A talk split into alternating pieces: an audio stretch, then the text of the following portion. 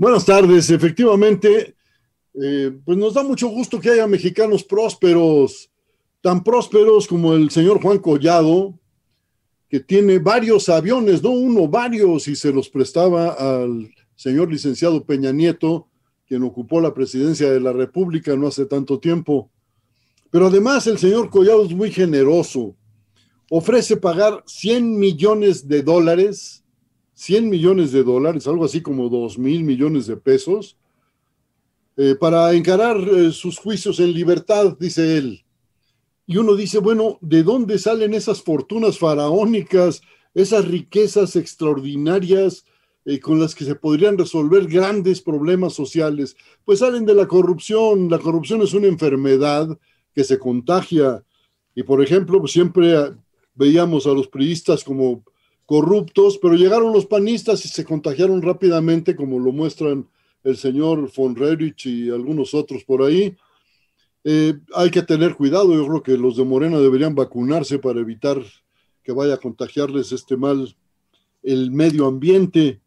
Pero en fin, el hecho es que el señor Juan Collado está en la mira del gobierno español, porque como que no les parece muy sano eso de que el señor tenga varios aviones registrados en Estados Unidos, todos para su uso personal y de sus amigos.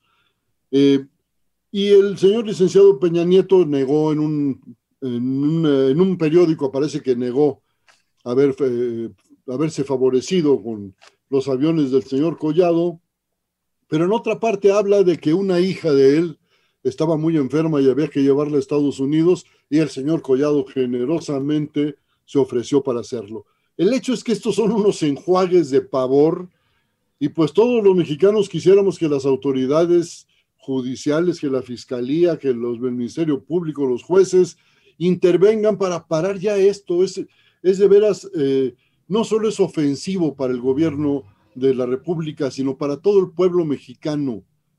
Si no se para la corrupción, este país se va a ir pues muy abajo. ¿eh? No quiero decir que al caño, porque respeto mucho mi patria, pero esta gente no la respeta, entonces algo se tiene que hacer contra ellos, pero algo drástico porque el ejemplo cunde.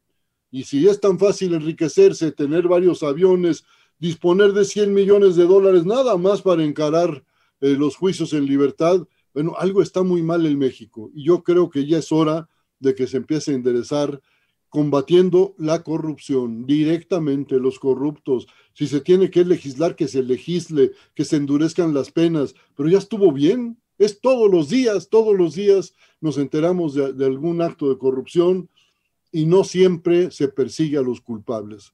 Entonces yo ahí lo dejo. Espero que al señor Collado le alcance con los 100 millones de dólares para encarar sus juicios en libertad pero a mí no me alcanza con nada para vivir más que con mi trabajo diario.